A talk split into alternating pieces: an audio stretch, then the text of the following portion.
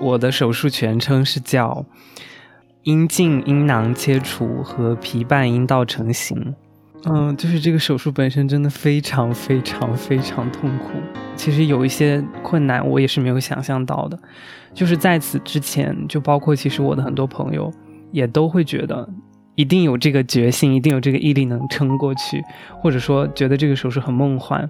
像一个魔法一样，就是做完就能解决，真的能解决所有问题，就像穿上水晶鞋摇身一变一样。但其实不是的，这个手术就是一件很现实。呃，是一个很真实的一个这样的外科手术，就是可能我这样的人有特殊的性别身份的人，我没有办法在就是整体全人类的这个经验库里找到适合我的道路，或者是适合我成长的方式。我如果分享出来的话，我可以为这个经验库提供自己的一份声音，我觉得也是很好的。就我个人而言，我最就是。我最想做的事情就是跟性别告别，我不想再谈论这个话题。我觉得我所做的这一切也是为了这个，就想说永别了性别。嗯。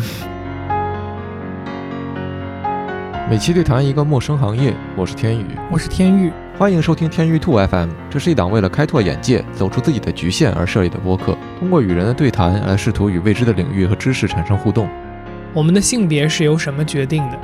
觉得身体不属于自己又是怎样的感受？这不是无稽之谈，而是很多人不得不面对的真实问题。根据北通文化发布的《二零二一全国跨性别健康调研报告》调查显示，受访的跨性别者中，超过百分之九十在十八岁之前就感受到了自身与出生的分配性别之间的不协调。这种不统一在带来极大焦虑的同时，往往还缺乏解决问题的手段。跨性别者的感受是怎样的？为了解决内心的不适，跨性别者又要经历哪些？本期节目，我们有幸邀请到了一位跨性别女生美妆博主 Yeri 来一起聊一聊她的故事和经历。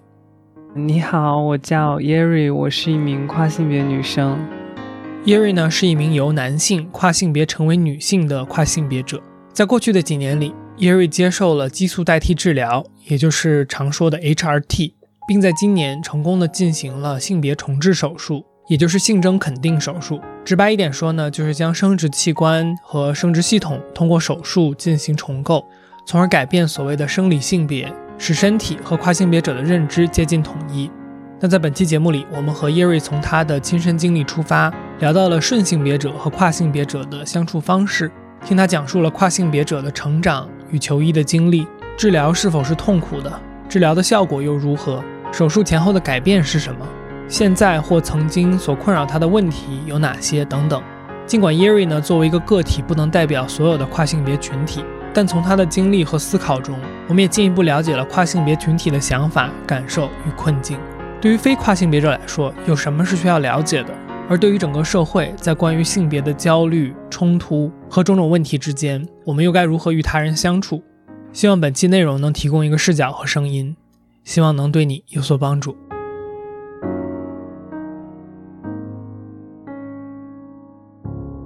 对我刚才想说另外一个事儿，就是因为就是节目里我就不再重复了。咱们聊天的时候，可能有些时候我们的那个问题，可能你觉得这个角度可能有点不是特别舒服，或者怎么样，或者你觉得表达的不是特别清晰，你可以就直接说你想说的是不是这样的一个问题，然后你把这个问题重新以你觉得比较舒服的方式来重新描述一下，然后咱们可以参就就接着那个你的问题本身来讨论这样的。然后我觉得就是说可以，我们有一个就是语言上直接交流。这个问题本身的，也许也会更方便一点，就是更顺畅一点。好的，好的，嗯嗯，对，就有的时候可能我们问问题，它预设了一些我们的想法，那可能就是比如说你指出这个想法，可能从另一个角度呃来理解更好。这个过程本身，我觉得也是信息挺有意思的一个一个东西。嗯嗯，你是就是怎么想到在小红书上发这个事情的？嗯，就是一开始的话发我也是抱着就是分享一下，呃发出来的，然后没想到就是在社交媒体上的反响还蛮好的。一方面是这样，然后另一方面其实我也是想啊多给这个 简体中文互联网的大环境里增加一些跨儿的力量。嗯。我也是最近看你的那个小红书，看到就是跨儿这个称呼，我觉得这个还挺可爱的。嗯，是国内现在一般都有什么样的方式去称呼跨性别的男生女生？你说的两个，现在我知道的就是一个是跨儿，一个是跨性别女生。大概看到的话，除了这两个，还有 trans 之类的吧，嗯，嗯或者有一些缩写啊，什么 TS 之类的，嗯，啊，但是可能像 TSCD 这样的呃缩写，我个人是觉得有一点点带一些不好的意味的吧。TSCD 的 CD 是啥？呃，就是 cross dress，啊就是亦庄吧，亦庄应该是这样子。就是我个人觉得，呃，就是用这样比较简单的字母，呃，其实很多人并不知道这两个字母它的全称是什么意思，然后嗯就使用在传播的过程中，可能就会，呃，很多人就会觉得这两个缩写代表的东西是不好的东西，是带有歧视意味的东西。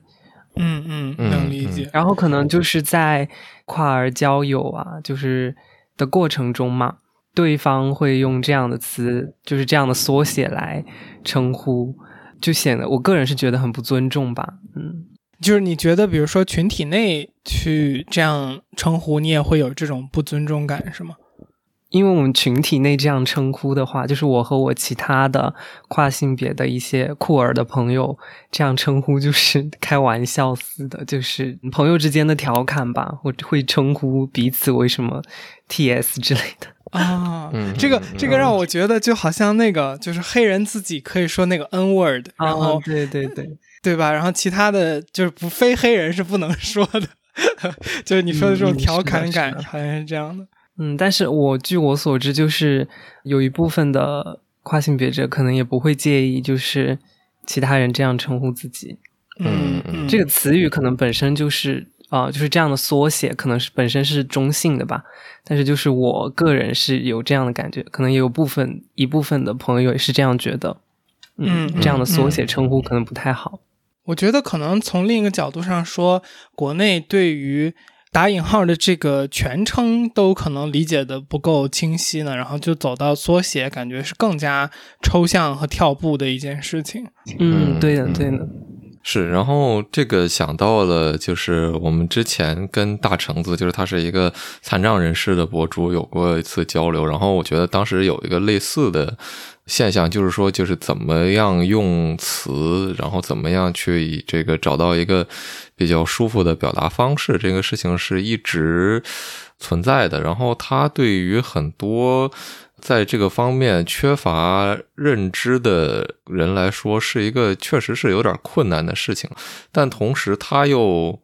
没有恶意，然后这个事情就有变得有一点嗯复杂，我我会觉得说稍微有一点。当然，就是我觉得，呃，如果你想要和无论是残障人士还是跨性别者有一个交流的话，这个是你应该去做到的这样的一个责任，就是你需要去了解这些，怎么样让对方觉得你在尊重他的称呼方式。但是如果说没有这个的话，就是说这个第一步的交流该怎么样去进行呢？我会我会在想这样的一件事情。我个人是觉得，其实你就是在如果你不知道对方接受什么样的称呼，或者是对于你的认知有多少了解的情况下，我觉得就是可以撇开，比如说撇开我的性别身份来称呼我，可以叫我朋友啊、嗯。或者之类的，嗯嗯嗯，就是对对对，没有必要去提到这件事情，因为嗯。它也并不是全部。就是认识我之前，我可能首先是一个人，我才是带有这些身份、带有这些特点的。对嗯。对。对。不过我觉得可能就是边说这个话，我边能想到的就是他，毕竟我觉得作为普通人，他有时候不知道就是怎么会冒犯，他其实是反过来的一种心态。就是当你不知道哪里可能会潜在的有冒犯的时候，你就会异常的小心。其实这是一个怎么说善意的一个预设，但是有时候这种善意的预设本身，它带来了一种隔阂。嗯，我我觉得就是预设是不是善意，我们先不说。就是有的时候，我觉得我同意 Yeri 说的另外一个事儿，就是有的时候可能这个事儿它没有没有必要。就是我想到一个呃我自己的亲身经历，其实是就是我刚回国大概第二天还是第一天的时候，当时然后在北京嘛，然后当时在那个扫共享单车，准备骑车这个出去，然后就正好有那个调查的一个阿姨吧，应该是，然后。他当然就是我刚才在这个表述的时候，我也说了一下他的性别，这个东西其实也没有什么必要。但是就是你你可以你可以说到，就是他他有多么难以割舍。这个 这个我们说这个工作人员他走过来，因为我当时正在低着头扫码，然后问我：“女你好，女士，打扰您一下，这个请问您最近有这个呃半年内骑什么什么共享单车的经历吗？”然后我就愣了一下，我说：“啊，没有的，我刚回来。”然后他就也很尴尬，然后我就也很尴尬，但是我就就在。当时就在想说，就是您直接说您好不就完了吗？说这个这个女士她她存在的意义是什么呢？嗯，有的时候我觉得性别它它就是这样的一个东西，就是它它可能在人际交往当中，我觉得对于一个人是谁来说不起什么决定的作用，但是你好像又非要带着他不可，就是很拧巴的这样的一个状态在里面。嗯，是，我也是这样想的。嗯，耶瑞，你是从什么阶段开始意识到自己的这个，比如说性别认识和自己的生理性别有一定差别的？嗯，呃，就是我我在我看来啊，就是我认识到我的这个心理认知的性别和我的指派性别有区别的这件事情，啊，它可能其实是一个过程性的，就是线性的事情，就是它是一个中间会有一些。主动的或者被动的经历，然后来推动我更进一步认识自己的这样的一个过程吧。呃呃，如果非要说有一个比较具体的时间，或者是呃一个时间点的话，可能就是在我小学吧，然后就是刚刚开始发育，或者是接受到一些当时所谓的一些性别性教育，嗯，性别的常识。然后我就会开始有一些感受，就是不同的感受，就是会发现自己可能跟老师啊、长辈教的我应该去做什么样的事情，成为什么样的人，可能就会觉得有所不同。嗯，然后我就是有一次，可能这是我真正意义上说出口的话，可能是我啊小学五年级还是四年级的一堂美术课。然后当时那个呃美术老师就是就是指着我说，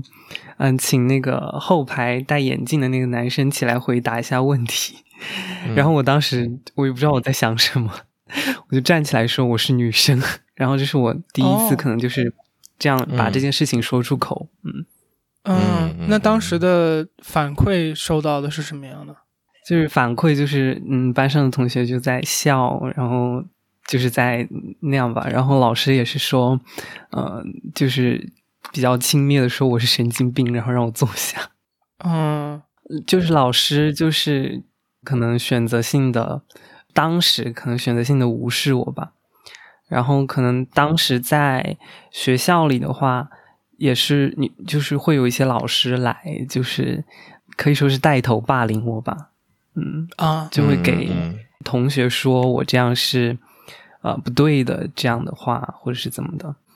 就会就会允许他们用一些侮辱性的词语来，嗯嗯嗯，形容我或者描述我，称呼我。对，我觉得这个可能确实更多的是一个，就是说老师老师本身这样做才是就是问题的一个根源所在吧。然后我刚才想想好奇的一个点就是，因为你最早说到你可能最早接受这方面的性教育的时候，会觉得说有一些。感觉不对，就是你会觉得说，比如说他教你男生应该怎么怎么样，然后你会觉得说这个这个不是我是是这样的一种感觉吗？还是一种什么样的感觉呢？呃，其实就是呃，我感觉到别扭本身不是因为我接接触到了这些知识或者是嗯这些话吧常识。呃，而是就是我做出不符合、表现出不符合他们说的这些东西之后，呃，我受到的负面反馈就是对我不认同、对我的否定之后，我才会有呃比较强烈的不适，就是会有比较痛苦的这样的一个呃反应。在就是进入了青春期之后，呃，进入了这个性别分化的这个过程嘛，就是大家都开始。有男女有别这样的意识了以后，然后就会经常出现这样的场景吧，比如说啊、上游泳课我要进男浴室，然后我要进男厕所，就是我要在男同学面前脱下裤子嗯，这样的场景，然后或者是我呃对着镜子看我就是男性发育痕迹比较明显的骨架之类的这样的一个场景。一方面是对于自己身体器官等等方面的一个呃不接受、不理解，还有就是对于嗯环境给我造成的整个社会的这个顺性别异性恋的这个体制之下嗯给我造成的一些困扰，就这样的场景，由这些东西引发的事情，会让我感受到很难过，然后很不舒服，很焦虑，很抑郁。对，嗯，可以理解。我觉得还是就是我做出，比如说我我穿女性化的服装，就是我小时候想购买或者是想要穿上的时候嘛，可能我的家长就会说，就是你要记住你是男生，你不能穿这样的衣服。这种时候我可能就会觉得，嗯，那我为什么是男生呢？嗯，我我我说一个，就是我我不知道会不会有一点点不舒服的话，就是我觉得在现在的这个社会环境下，呃，比如说选择去做跨儿，它本身一定程度上是有代价的嘛。就我我不知道这么描述你会不会认同，就是你你会遇到很多的呃成本在做这个选择之后，不管是你去做手术的成本，还是你和这个周围人接触的时候，会有一些人不接受这个成本。那我的我其实我的疑问可能就来自于说，是有哪些东西让你觉得就是这个成本是有必要去被承担的？比如说，如果我只是着装上面的一些喜好或者是什么的话，我觉得它是不会到你要去承担这个成本的那一步的感觉。啊、就是我觉得你可能对于这个事情还是有一些误解，就是你的，嗯就你刚刚用到就是选择成为跨儿，就是好像这件事情并不是我能做出选择的啊、嗯对，就是我不能选择我是否要成为跨儿，因为我生下来的时候就是就跟你对自己身体接不接受这件事情，你有自己的感受，对你生下来你就会有觉得，嗯，这就是我自己的身体，这样的感受是一样的，嗯。就是我可能就是呃存在对自己的身体还有社会定义给我的这个框架无法接受的这个现实，嗯嗯，对，我首先我同意一切对于就是我有可能有的误解的这种指控啊，就首先我觉得我肯定是有非常非常多的误解的。其实我觉得很多时候这个过程本身就是最重要的吧。就比如说我我原来带了什么预设，然后这些预设为什么不对？因因为什么我刚才会用选择这个词，其实是我觉得当你说它是一个循序渐进的过程的时候，它给了我一种原来不是这样，然后后来变成这样的一个感觉嘛，所以我会有这种选择一个词儿在里边。然后刚才你讲的嗯其实更多像是它是一个原生的，就比如说你出生你的思维或者感受里面它包含了这一部分。那刚才你讲的过程，这个过程可能就是发现你本身就是带有的这种属性的这个过程，而不是你从没有这个属性到有这个属性的过程。嗯，可以这么理解。呃，我说的过程其实是就是了解到、认识到自己真正需要什么东西的过程，啊、嗯就而不是说我是通过这个过程啊、我选择要去成为跨性别者这个概念，嗯，嗯，嗯概念里的一个东西。嗯，然后就是我其实想说的是，就是嗯呃，我做的这些手术或者接受的激素替代治疗，呃，我个人是觉得它确实是我的选择，我去做这些事情。但是就是我做这些事情，它可能并没有改变原本的我，对，嗯嗯嗯就是或者说是呃，我觉得不能把接受了什么样的治疗，或者是做了什么样的事情，去达成的某个目的，把它归结成人，就是比如说像跨性别者或者是顺性别者这样的属性里，对，嗯。嗯。就是我本身就是这样的人，我是没有嗯。选择的，但是我选择的是我去做这些事情，我去改造我的身体，或者是怎么样，这是我的选择，但并不是说我的选择是我选择改变自己成为什么样的就是人这样大的概念。对，嗯嗯。从比如说你意识到这种身份焦虑，然后到呃采取行动，然后这个整个的故事是什么样的？包括在求医的过程中有没有遇到什么呃顺利或者不顺利的事情？啊，就是过程的话，故事的开始就是 我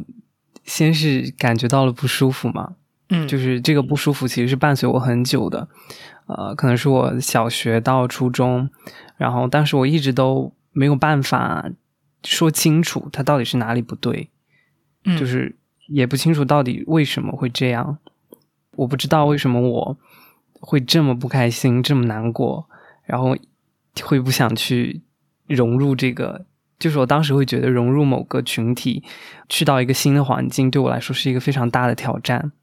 嗯，然后在这个之后，可能是我。接触到了更多的人，然后也看到了更多人、更多男性、女性生活的方式，嗯，然后我觉得可能我如果打扮成这样，我会更开心，我会更舒服，我会更能够接受自己，嗯，然后在这个之后，我可能就会开始尝试，呃，穿一些自己喜欢的衣服，然后留头发，这个就是前期的一个过程嘛。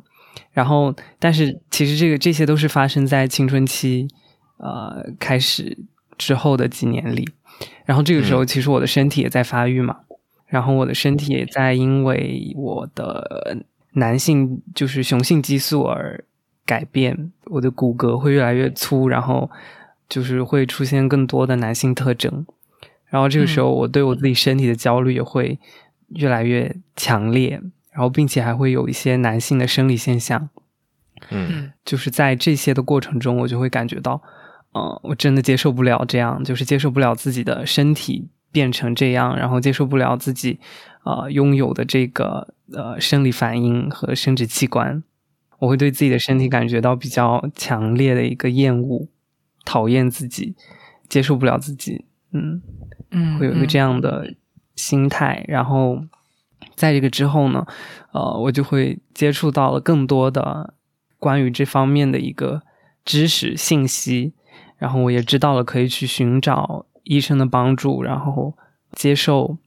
呃激素治疗或者是手术，对，然后就进入了呃这个准备的状态，嗯。嗯，然后就为了激素治疗，然后去获得我的异性症证明。去找医生开药，然后服用，呃，外用服用，然后再接受手术这样的过程。嗯嗯，我我其实想，呃，也想跟耶瑞你就是交流或者请教的一个东西是，就是你从你自己的角度来来讲，你会觉得说生理和这个社会两个方面，它是怎么样去，呃，就是融合在一起，或者说。交互在一起的，就是因为因为我会在想，比如说，还是还是之前我举的一个例子，比如说，如果是你的身体和你之间产生冲突，但是这个如果大家认同了你这种冲突的话，呃，你会不会更好受？或者说，大家认同你穿裙子，但是同时你还对你的身体这个感觉感觉很别扭，这这个这个时候该该怎么办？嗯。这个就是也是我经历过的事情啊，就是可能我呃进入大学之后吧，然后我穿的其实都是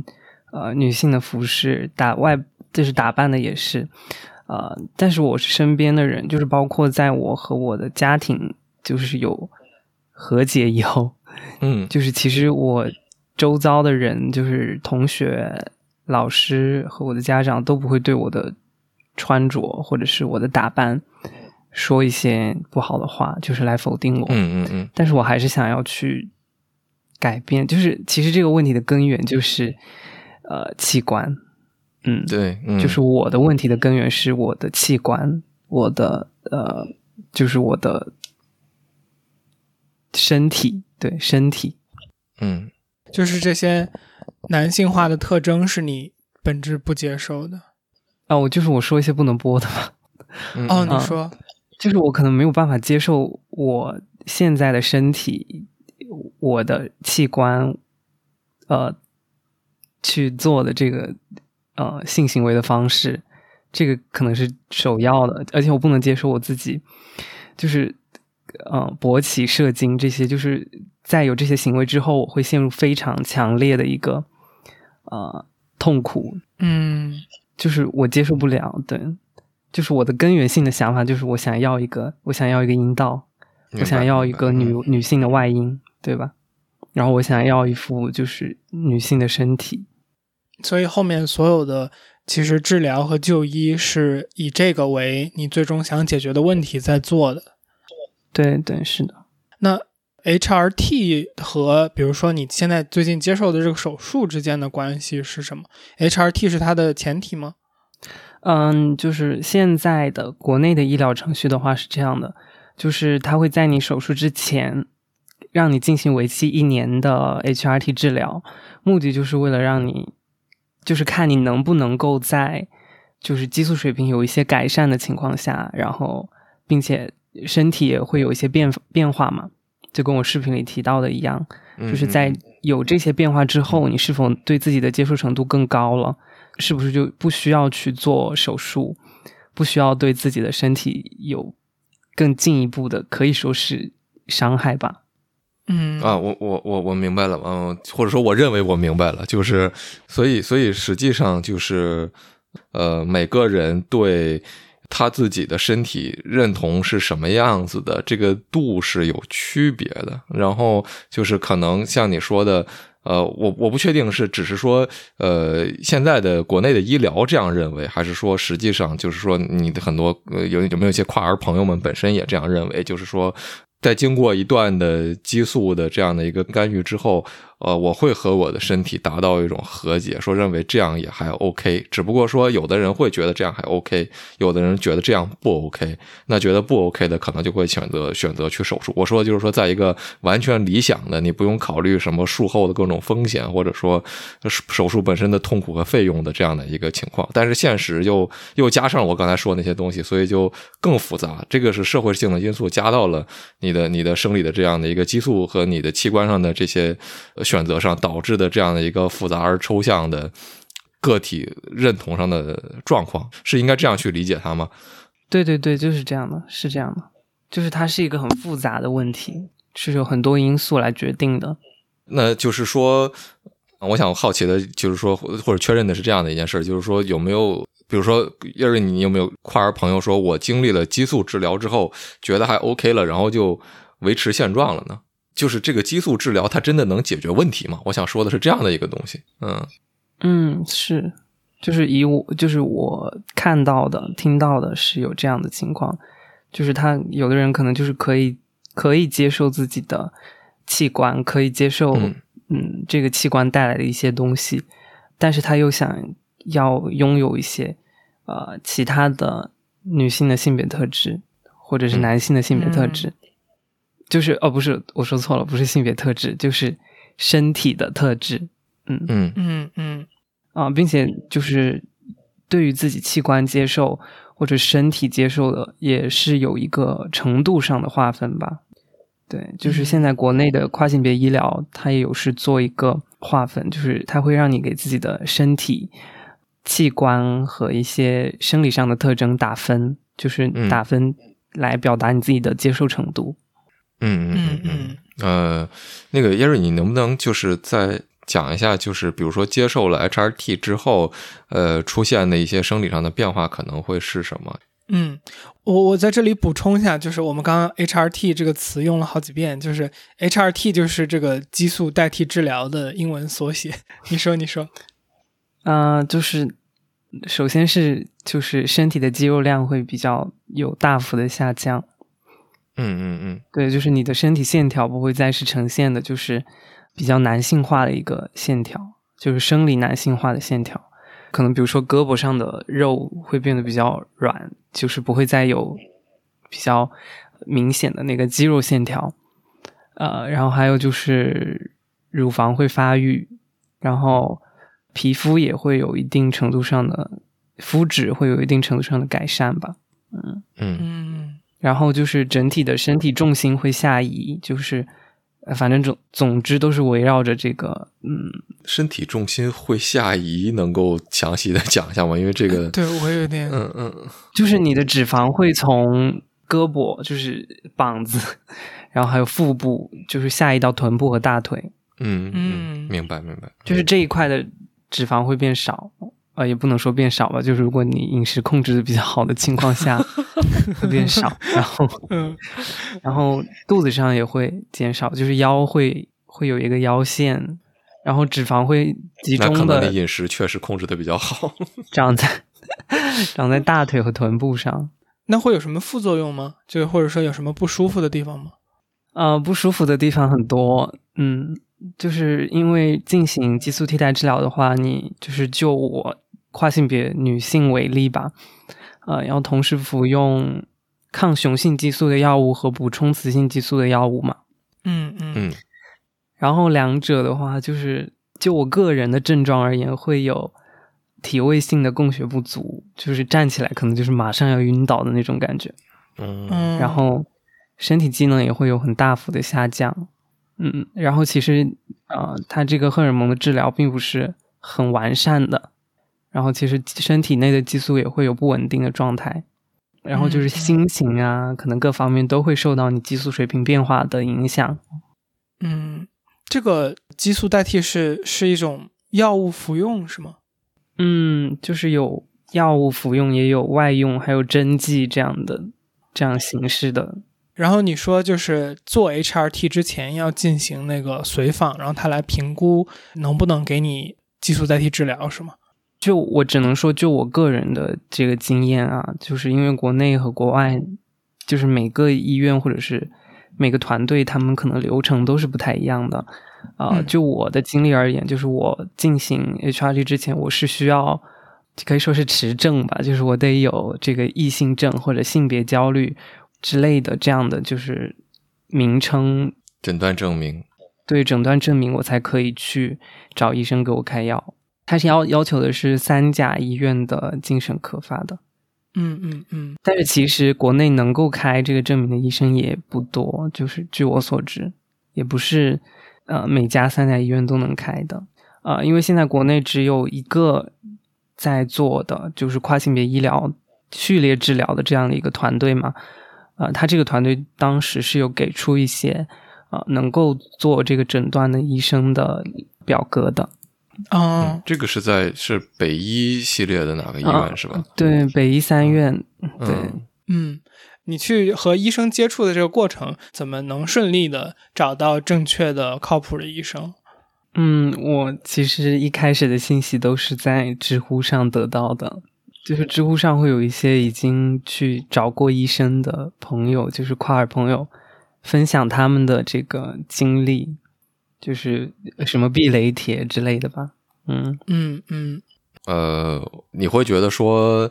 当下这个时间点，比如说如果有其他的这个跨儿想要去获得相关的治疗或者说资讯的话，他应该获得资料的最好的渠道会是什么？你去看耶瑞的呃视频。嗯，当然，当然就是、呃，就是你你会怎么看这个事情？嗯就是现在其实还没有，就是有一个这样的地方能够去了解到这些，比如说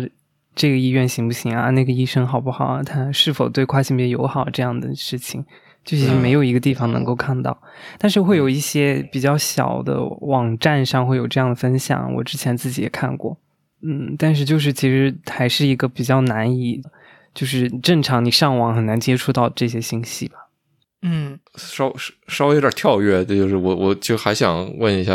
聂瑞，那你你会觉得说，呃，比如说我做 HRT 也好，做手术也好，呃，如果方便的话，我们可以一个一个讲，就是说你你你会觉得就他的一些就是可能遇到的问题会是什么，然后会有一些什么样的障碍呢？呃，问题的话，就是它其实不是一个就是很确切的事情嘛，因为他也不会说给一个什么，就是比如说你得了一个呃胃病啊，或者是其他的方面的这种这种嗯。疾病，你不会说你就知道国内哪家医院做这个最好，呃，知道他们的治疗模式是怎么样的，就是不会有一个公开透明的信息，也没有人去跟你说，嗯，嗯，，对，嗯。并且其实就所有就是所有的这方面的激素的或者也好，或者是手术也好，呃，都不能够说是非常完善。嗯，就是包括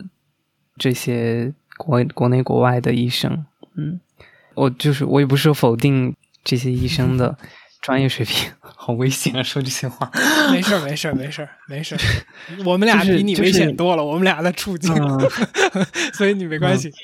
你说吧，就是就是它并不是一件非常有把握的事情，就是医生跟我们都需要去冒险，嗯，对，是都在承担风险。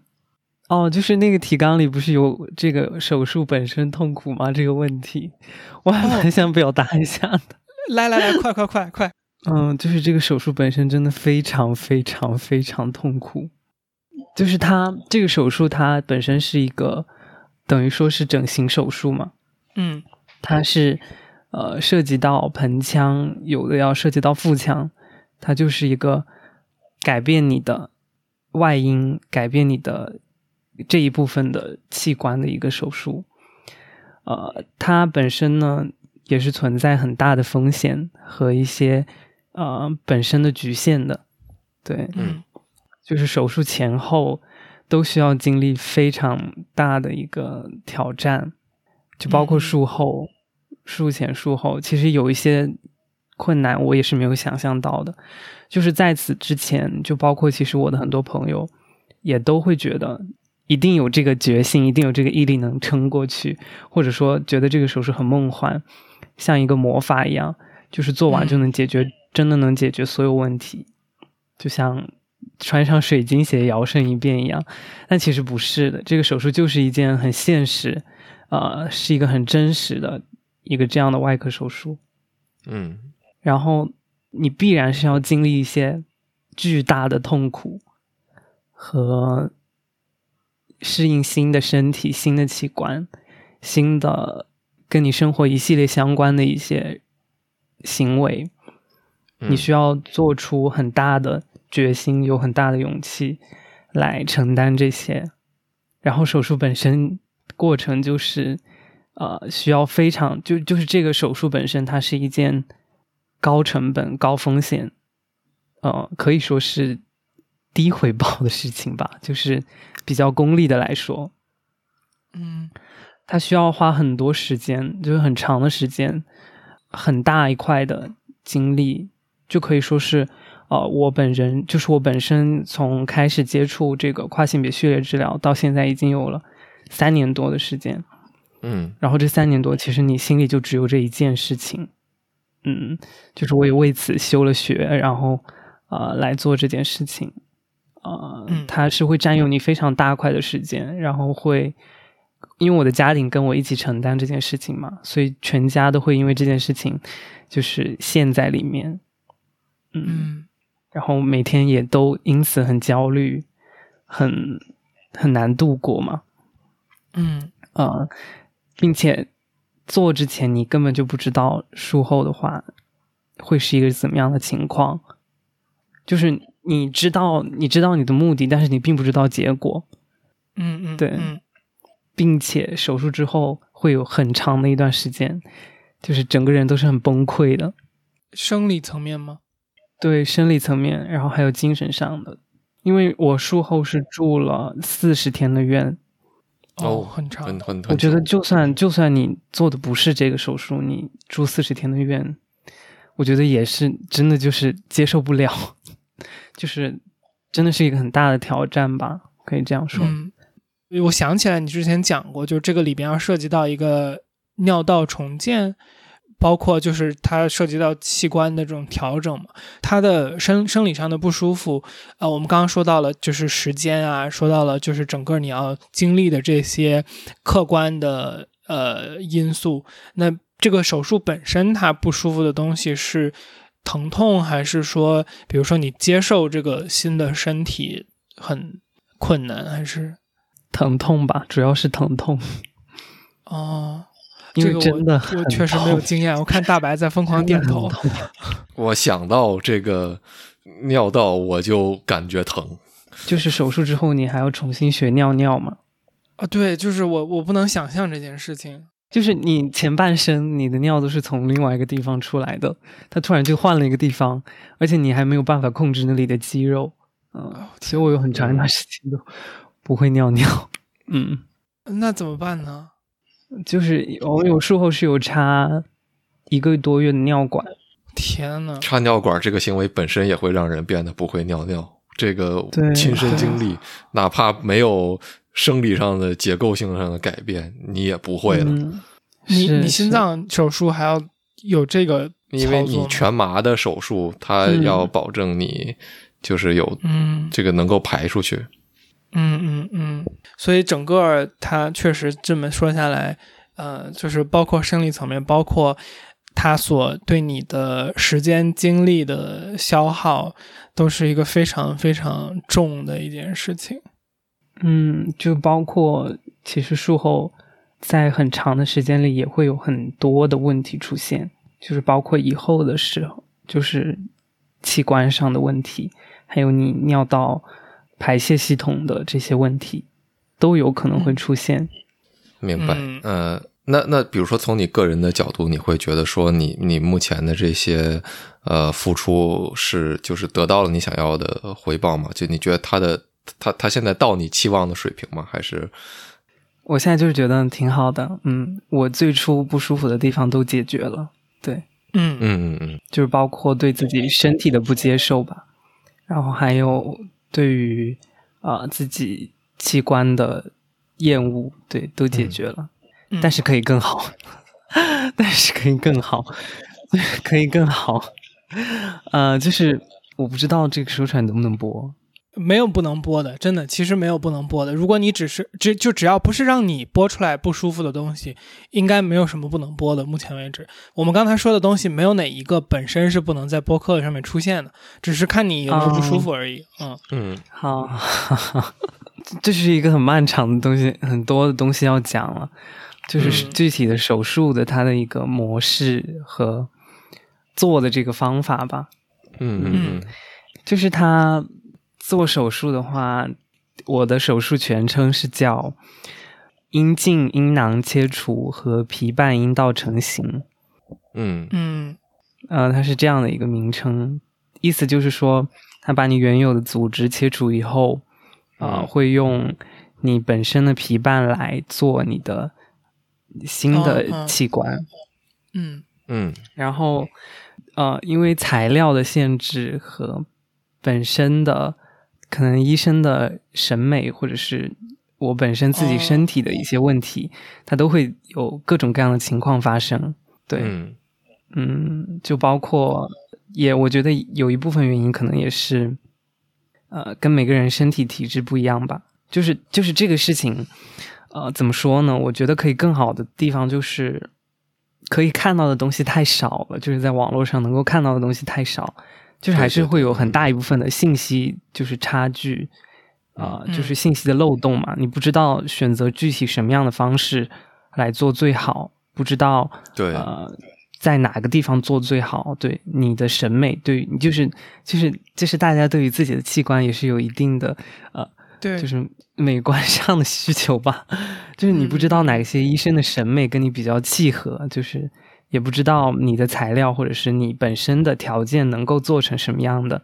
就会存在这样比较大的信息的一个漏洞吧。这是我觉得能够更改的更好的地方。嗯嗯嗯嗯，但是就是其实我在这过程中并没有存疑或者说犹豫，因为我本人就是已经做好了接受所有后果的这样的一个决心。明白，这就是，而且这个是你从我们刚刚对话来看，是你最想解决的问题吗？嗯，是的，我我会想好奇另外一个事儿，就是比如说做完这套操作，或者说在这之前，因为嗯像比如说你开到了一个异性症的这样的一个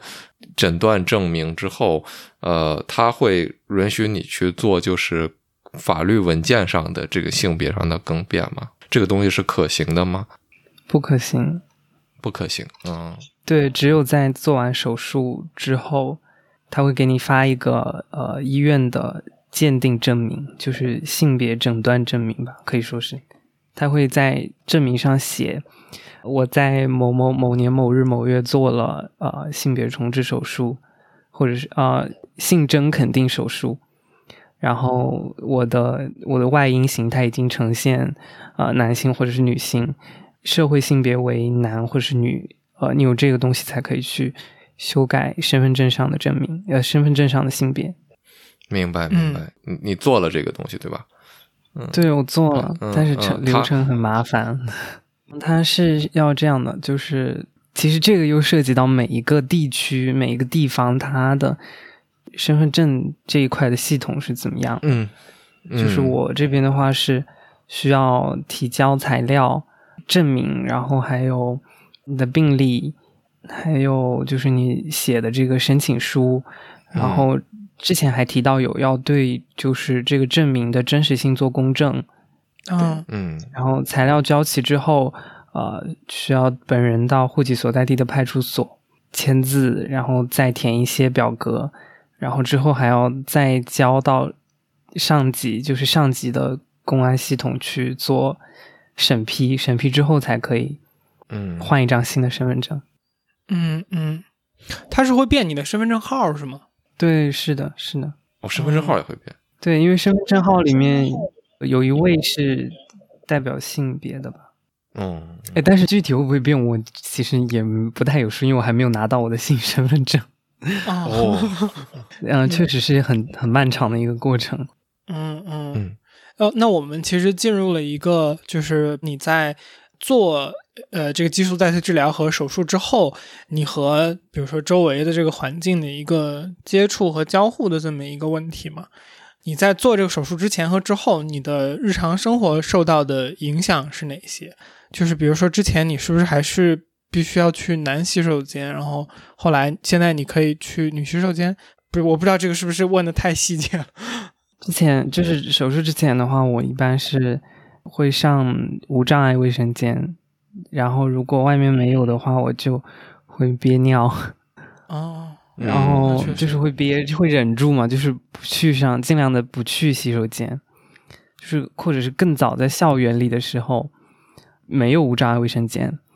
或者是要去上，比如说游泳课要进男浴室这样的情况，啊、我就呃上厕所的话，我可能就会趁着上课的时候啊，或者是没有人的时候进再进，就是反正也是嗯。非常挑战自我的一件事情。嗯，然后，呃比如说，我记得印象比较深的就是上游泳课嘛，因为我真的没有办法，就是穿接受嗯男性的泳裤，就是裸裸着裸露上半身，然后出现在大家的视野里，也没有办法进男浴室，就是，然后我就自己把自己的鼻子抠流血，然后来哦让自己就是不上这个课，对，就是有到这种程度。天呐，就是那等于这个过程其实持续了非常久，因为你是最近才接受的手术。嗯，对，就是贯穿了我整个青春期吧，可以说。辛辛苦了，嗯，辛苦了辛苦了，佳怡。那确实你，那你最近是不是会好受不少？各种意义上讲，嗯，对，就是进厕所的这件事好受上不少。嗯，对。那我就正好看到在那个提纲里面这个问题下面还有一个，就是，然后我看你没有打叉，所以呢我就问了，就是这个跨性别者的生育是可以做的吗？就是比如说你可以生小孩吗？或者是反过？嗯，就是我这个事情它是这样的，就是我等一下我整理一下仪容仪表，因为这个肯定会被剪进去。哦哦，哦你要是不喜欢，我们都可以不剪进去，真的 无所谓。嗯，咱们就是咱们这个阶段就是聊天儿，就是就你把我们俩就是当一个突然就是有很多问题的路人，然后就是后面有任何你不舒服的，你就剪掉就好了。嗯，就是就是生育这个问题的话是这样的，就是这个这个手术它是就是会摧毁你的生殖系统，就是你不能够再进行，就是手术之后你没有办法再用你自己的身体进行生育，对，嗯。嗯。但是他在术前会问你的意见，或者问你家庭的意见，问你需不需要保留你的生殖细胞。哦。嗯。但是具体保留了生殖细胞之后的生育的话，这个话题又是另外的东西了。对，嗯嗯嗯，但是这个问题真的很复杂，就是如果聊到这个的话，可能要聊到一些其他伦理上的东西。嗯，对，但是会有这样的情况吧？就是如果比如说你，我是一名跨性别女性，我有一个跨性别男性的伴侣，然后我们两个在进行手术之前，啊、用我们原本的就原本的生殖系统进行了生育，那这个也是跨性别者的生育，对吧？嗯嗯嗯，就是我觉得从比如耶瑞你自己的角度，这样不会很不舒服吗？就是因为你你你是那么不喜欢你原本的这些器官，所以说哪怕我我觉得说你和比如说你的 partner 他可以这样做，但我觉得一般来讲不会做这种选择吧。是是，嗯但是也不一定啦，就是大家都嗯有自己的、对自己身体的看法。嗯，就站在我的角度来说，我真的没有办法接受，我连储存我的生殖细胞我都没有做。哦嗯，OK，嗯那关于这个治疗这个部分，我还有一个最后的问题，就是呃，等于现在你自己的阶段是差不多你想要达到的达到了嘛？那之后你还要接受哪些后续的保养或者叫激素代替治疗？它还要持续吗？还是说这个手术做完之后，呃，一定程度上对于你来讲治疗就结束了？嗯，就是还是要持续的。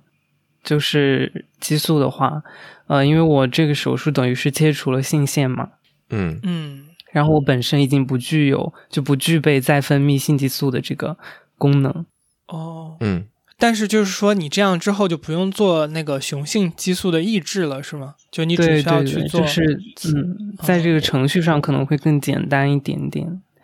但是其实也没有更简单，因为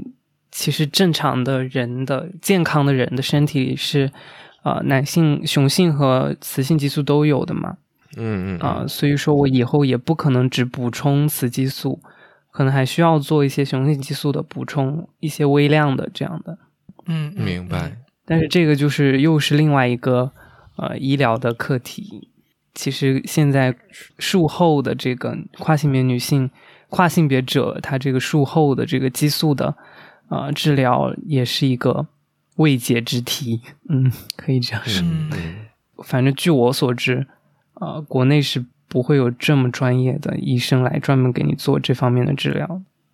嗯嗯，明白。就大家也在摸索和探索的过程中，嗯，确实感觉有非常多的不确定性伴随着解决这个问题的过程。嗯，对，确实是一条未知的路。嗯，其实我们刚刚聊到的一个就是和外界的眼光去交互的这么一个问题嘛，就是耶瑞你自己目前，比如说你怎么看待外界的眼光，或者说你看待外界的眼光，在你像你说的青春期整个的过程中有没有什么变化？嗯、就是我，呃，可以这样讲吧，就是我在我手术或者是 HRT 之前，就是在别人的眼里嘛，我就是一个小男孩儿，就是我是嗯被比较牢牢的钉在了这个男性的身份、性别、性别身份的上面这样的。但我非常厌恶自己的男性的这个性别身份，我就很害怕，我会很很讨厌别人，在别人说就是称呼我用男性的这个代词来称呼我的时候，我就会很不舒服，然后也一直存在对于对于他把我理解成为一个男性这样这件事情感觉到很痛苦，并且会很很不自在，很就是想去反对，想反抗，想让别人停止讨论关于我的性别的这个话题啊。嗯但我现在可能就是更无所谓了，就是嗯不在乎了，就不在乎别人啊、究竟是怎么来看我的这个性别身份的。嗯嗯可能就算他现在觉得我啊、呃不是一个女性，或者说还觉得我是一个 呃怎么说，觉得我是一个呃有阴道的男性的话，我就觉得嗯无所谓吧，嗯，因为我已经在一一定程度上认同了自己。嗯，其实我觉得这个我都很难说，我认同了我自己，所以我我一定程度上觉得，那其实你做出的改变可能还是挺成功的，或者说你自己跟自己达成了这个和解。我觉得，呃，虽然在不同的方面吧，我觉得很多时候我都不能跟自己和解。那就是就是和解的话，这个词确实比较宽泛。可能之前的话，法律并不认同我的想法，并不法律上并不认同我的这个，就是在国内的这个环境哈，就是法律并不认同我对我自己性别、对我自己的身份的这个定义啊。但是现在的话，我有就是法律来认同、保护我的性别，这个事情确实是有给我很大的一个帮助。嗯，但是你说到跟自己和解，或者是。完全的认同自己，这又是另外一个话题。就我刚刚说的，其实只是我更对自己的性别身份更有底气了，啊，更不会在乎别人去说什么或者是做什么来对我的影响。嗯，但是其实跟自己和解或者是完全认同自己这件事情，还是一个很漫长的旅途。就是我也没有办法完全做到，就是包括在过去的生活中等等的事情给我造成的伤害。啊，给我带来的阴影，我现在也没有办法，就是真正的直面他们。嗯嗯嗯，理解也对，也没有办法说就是完全认同自己做的每一件事情。呃，我说的不是手术，不是这些，就是就是对对，就是之后的各种缘由下做出的决定。嗯，或者跟身边人的相处，对，嗯。我刚才想说的一个，就是我从几个小话题之前，我想说的，就是聊到现在，你觉得我们俩最讨厌的地方是啥？就是其实 其实其实我们像我们最早说的，就是我们有时候自己不知道自己不知道问题出在哪儿，就是或者说不理解在哪儿。然后我自己刚才感知到的，其实我觉得我最大的误解是来自于。其实你刚才就是最早说到嘛，就是我没有意识到说这个东西它的选择，它不是一个说你逐渐从比如说接收信息层面上习得或者说感觉到的一个东西，而是它本身就是自发的一个感受。其实这个我觉得确实是我之前最大的一个我自己感知到的误解。那除此之外，你有没有觉得我们在问很多问题或者是聊很多东西的时候，有什么样的预设是带有很讨人厌的误解的？嗯，我觉得非要讲的话，就是我觉得你们可能是对于啊一些名词它的划定的范围吧，就是也不是说划定的范围，就是我觉得你们就是可能是想要一个准确的或者是就是确定的划分吧。嗯嗯，就是其实这件事情。就这整整件事情嘛，围绕着跨性别的这件事情，我个人是觉得它没有一个能够非常准确说出来的东西，呃，没有什么东西能够代表一个具体的人，嗯，就是也没有东西能够很好的解释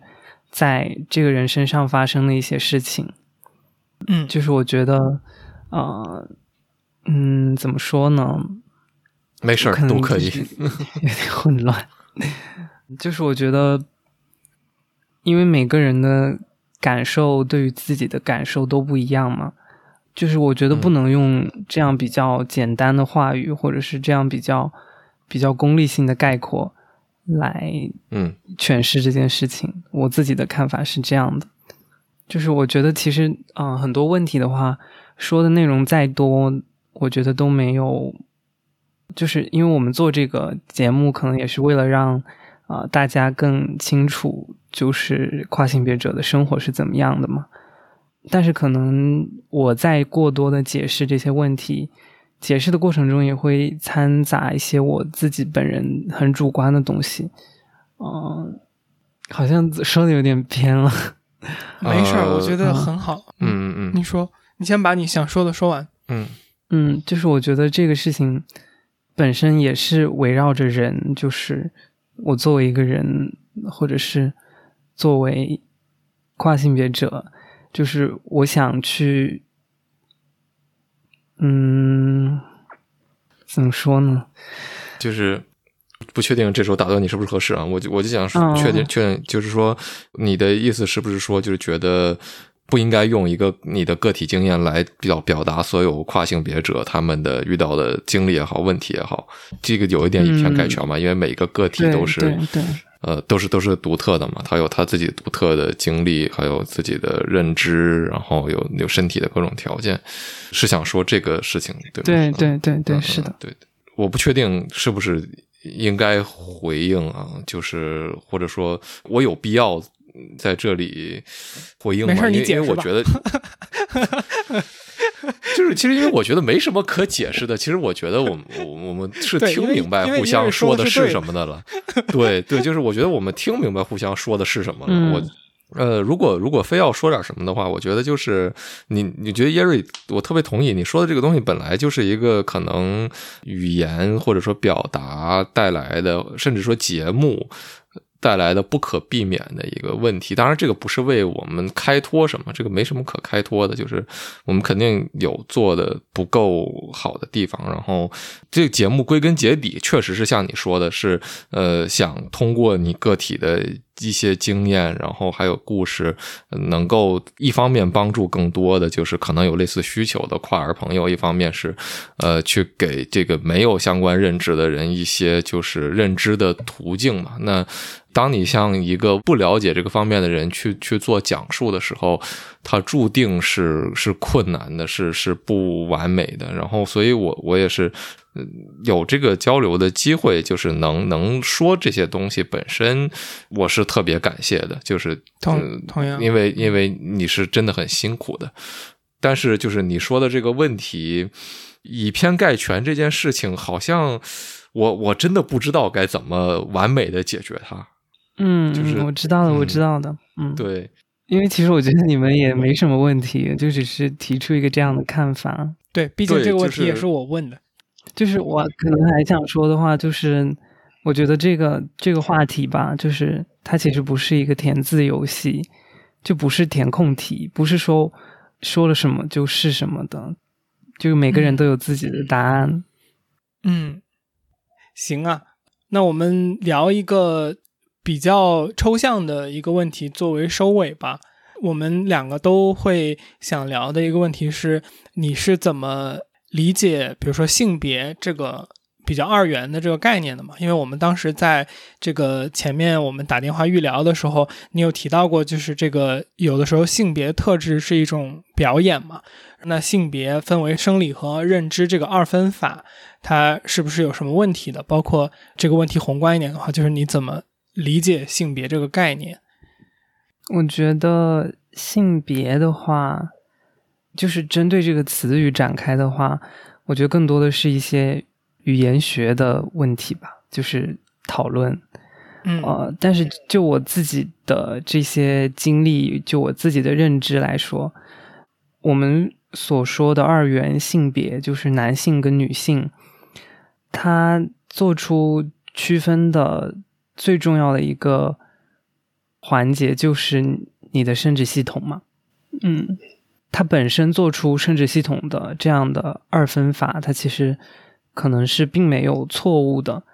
但是我们赋予，就是我们每个成长起来的人，还有这个社会，它给性别这个概念赋予的东西太多了，它让这个话题变得太沉重了，嗯就是强加到每个人身上的东西也太沉重了，所以就是性别的话，它肯定是跟性挂钩的嘛，嗯，然后再加上就是。这样长久以来的一个守贞型的性教育，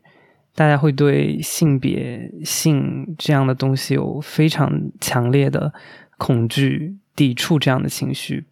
然后刚刚有提到性别特质、男性特质和女性特质，嗯，这个的话，我的看法是，它和二元性别，啊，因为之前有我有说过，就是我觉得性别特质本质上是一种表演嘛。嗯，是一种模仿，嗯，就是可能我现在我呈现的状态，我说的话，我的装束，啊，我打扮成的样子，到底又是不是一种模仿呢？就是这个问题其实也是很深刻的，就是是不是我自己真正想要的样子呢？嗯嗯，就是我我的这种想法，或者是我想要的东西，是不是社会塑造的呢？是不是某些东西强加给我的呢？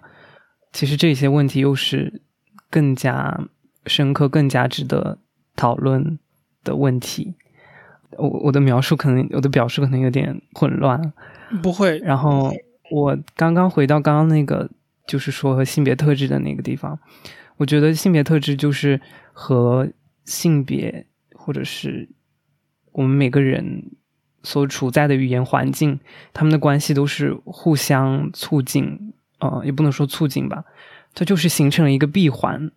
就是在我的这个经历里，我可以这样认为啊，就是可能有了所谓的男性特质和所谓的女性特质之后，其实一开始的话，它本质上是对于原就是比较早的这样的一个社会的男女分工的一个比较功利、比较效率化的一个概括嘛。嗯，就是有这样的一个概括性的词语，但是有了这些词语之后，大家就会自动的把它联想为一个必要的、决定性的因素，然后来决定、来判断你要成为什么样的人，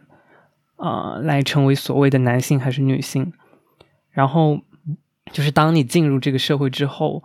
又有更多的声音来改变你，来来影响你，然后让你去，呃，就是规训，对对对，规训嗯，规训你来成为什么样的人，什么样的是呃什么样的性别，这样说吧。对嗯它其实就是我我个人感觉，它就是一个好像是一个没有出口的闭环。我觉得可能就我个人而言，我自就是我最想做的事情就是跟性别告别。我不想再谈论这个话题，就是我不想再出现性别这样的，就来讨论传统的所谓的性别这件事情。我觉得我所做的这一切也是为了这个。嗯，嗯就想说永别了性别。嗯。哦，这个我觉得就有点像说，当你意识不到这个问题，或者说当你不用面对它的时候，这个问题才真的解决了嘛。如果你还是一直在和它打交道的话，其实就说明它还是在影响你的生活。嗯，可以这么说。嗯，然后我刚才听你讲这一段的时候，我想到了两个回应吧。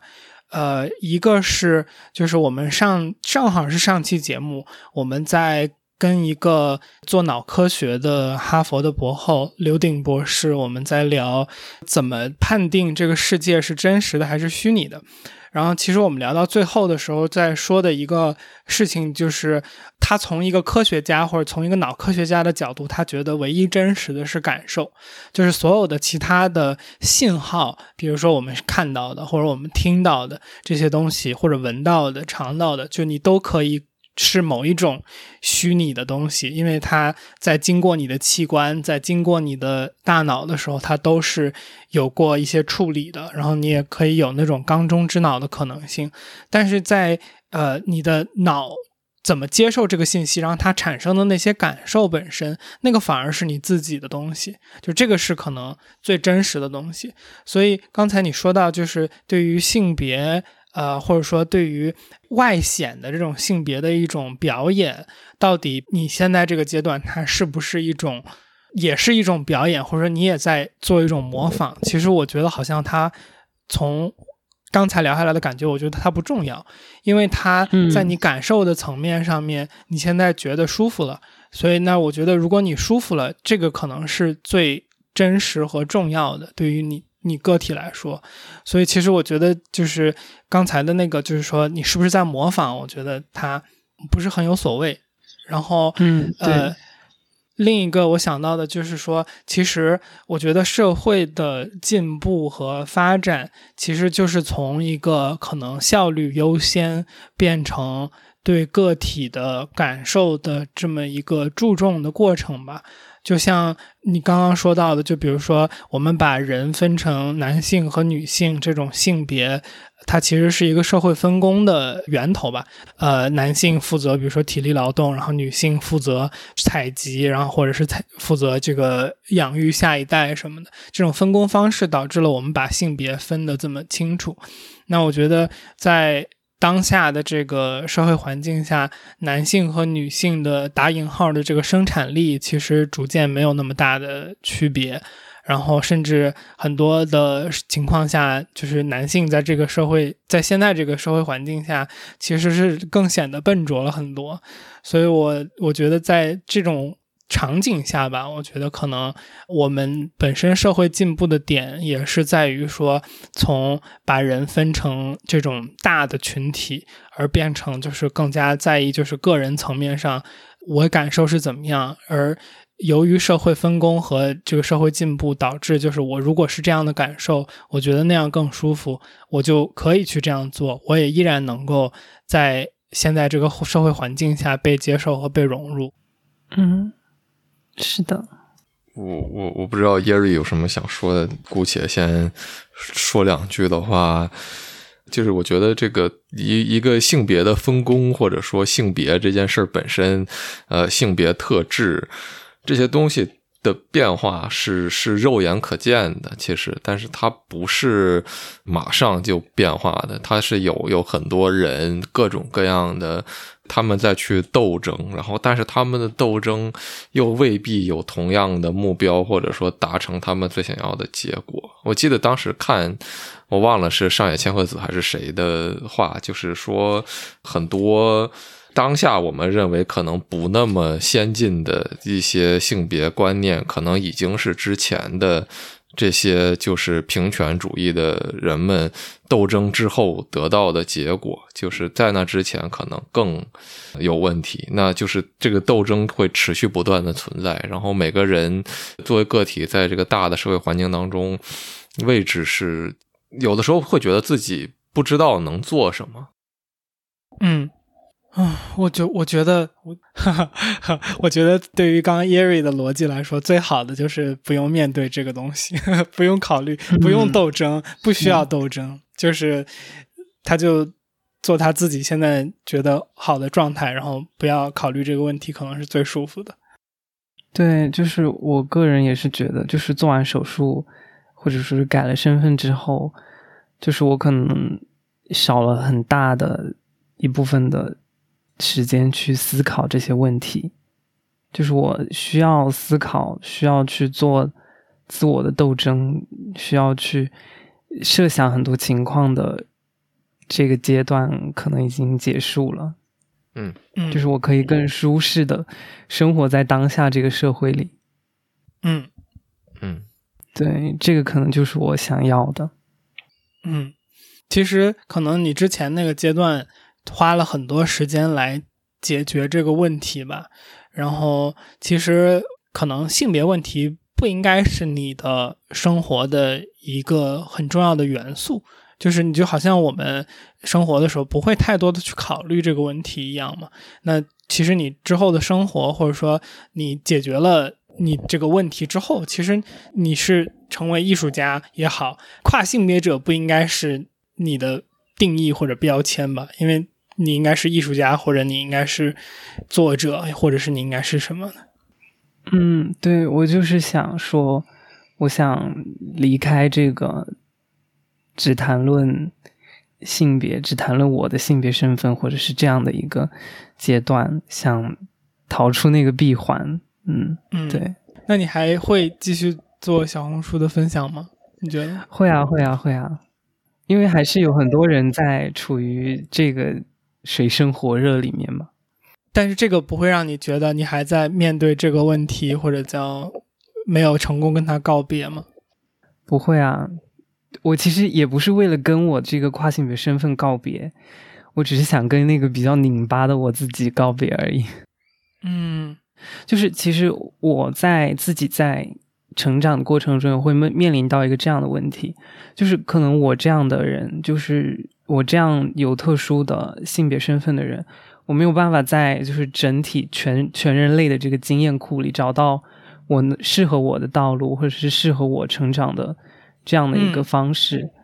但是就是可能随着现在就是越来越发展，就是社会的声音也有更好的转变之后，我如果分享出来的话，就是别人也能够看到，就是我能够为别人想探索自己也好，想找到更适合自己的道路也好，我可以为这个经验库提供自己的一份对声音，我觉得也是很好的。是的，嗯，我觉得也是一件很。勇敢的事情，因为是没有人走过的路，然后你走过，走过之后再把它记录下来，其实这就是，嗯，社会进步的方式。好呀，非常感谢叶瑞跟我们进行一个我们也不知道自己问在问什么的这么一个艰难的对话。然后辛苦了，对，辛苦了，辛苦了。可能从最后的角度上来说，我们问的很多问题是，最好你以后不要再碰到我们这样的人，要 需要问这些问题。很抱歉，把你又拉回来。对，没事没事。我也很感谢你们邀请我做这个采访，嗯，因为我觉得我也有一些想表达的东西。就反正总之，这个特别感谢这个，就是容忍我们的很多问题吧。然后我们肯定有很多东西讲的也不对，然后问的也不是很合适。但是就是我觉得没有，我觉得你们都说的很好。谢谢谢谢谢谢，理解的能力也很强，就是共情能力也很强。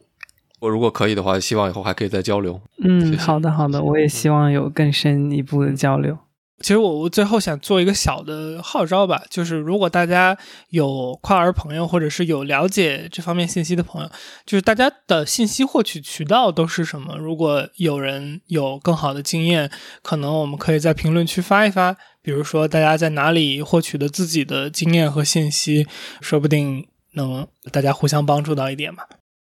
好了，那这就是本期节目的主要内容。那相信耶瑞的真诚是不需要我多说的。作为少数群体，有的时候交流本身其实就意味着更多受到伤害的可能性，因而这绝对不是一件容易的事情。我们在节目中所表达出来的观点，相信恐怕也一定难免带着一些不理解的偏见。也欢迎你在评论区把我们的问题指出来，分享更多能够帮助到其他人的信息与资源，但请一定要友善的互动。那在结尾呢，也插播一条好消息，就是我们在节目中聊到的耶瑞重新办身份证的这件事儿已经成功了，并且呢，身份证号确实是会变的，非常替他开心。那如果你想看到更多耶瑞自己的内容，也推荐你去关注他的小红书或者 B 站，你可以搜索耶瑞的名字，也就是 Y E E R I，找到他。那最后呢，如果你喜欢我们的播客，希望你可以订阅我们，点点赞，或是把我们推荐给你的朋友，这对我们都是非常非常大的鼓励。另外呢，天娱兔 FM 的视频版播客现已上线，在 B 站、YouTube 搜索“天娱兔 FM” 都可以找到我们。